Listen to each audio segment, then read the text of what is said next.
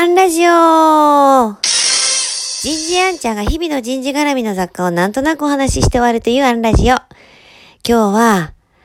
アンちゃんに仕事を依頼する理由。こんなテーマでお話ししてみようと思います。えー、気がついたら、本日もあと30分ない状態で、ギリセーフで、えー、録音しています。えー、今日は、えー、ほぼ始発から、えっ、と、日帰り出張をしていました。えなんとかセーフで戻ってきました。今日実は、えっ、と、新しいお客様に呼んでいただいて、えお伺いをしていたのですが、えっ、と、一つね、その会社様とのご縁も、あの、不思議なんです。えっ、と、15年ぐらい前から存じ上げている、えー、まあ、人事の世界のお友達がいて、えっ、と、その方が、近所に住んでいる、えー、ある人が、えー、こう、人事系の人を探している。どんな人を探しているのかと聞いたら、あるテーマで事例を持っているコンサルタントを知らないかと。で、そのお友達が、あだったらあんちゃんに聞いてみるよ。ということで、えっ、ー、と、つないでいただいて、えー、お伺いしてきたという理由で、こう人事の世界って本当に答えがないことが多いですから、私も絶対的な答えを持っているとも限らないんですけれども、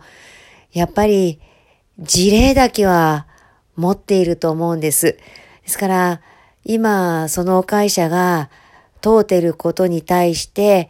こうしたらいいってこう断言するわけでもないんですけれども、おそらくその最適解に近い事例を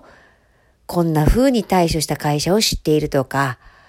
えー、こういう切り口で、えー、取り組んでいる企業さんの、えー、プロセスで大事だったところはこうだとか、難所をこう乗り越えたらしいとかは、お伝えできるんですね。で、この問われ方っていうか、このこう依頼のされ方って、実は初めてじゃなくて、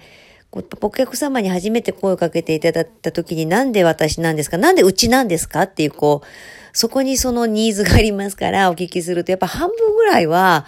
事例を知りたいから、事例を知っている人だから、一時情報だからっていうのもやっぱ